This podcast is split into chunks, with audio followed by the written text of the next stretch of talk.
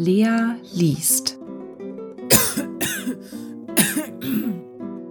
Die Geschichte vom Zappelphilipp von Dr. Heinrich Hoffmann.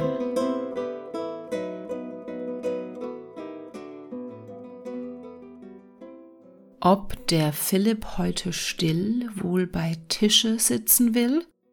Also sprach in ernstem Ton der Papa zu seinem Sohn, und die Mutter blickte stumm auf dem ganzen Tisch herum.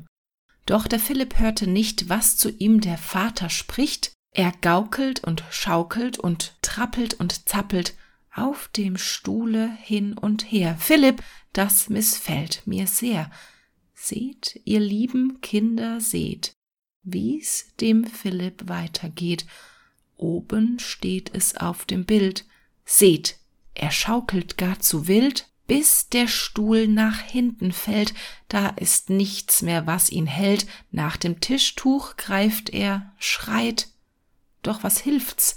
Zu gleicher Zeit fallen Teller, Flasch und Brot, Vater ist in großer Not, und die Mutter blicket stumm auf dem ganzen Tisch herum.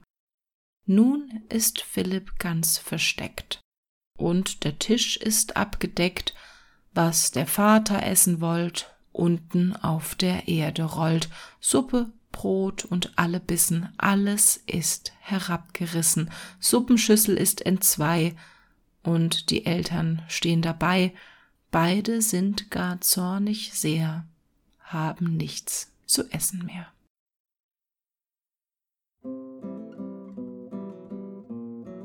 Das war Lea liest. Die Geschichte vom Zappelphilipp von Dr. Heinrich Hoffmann.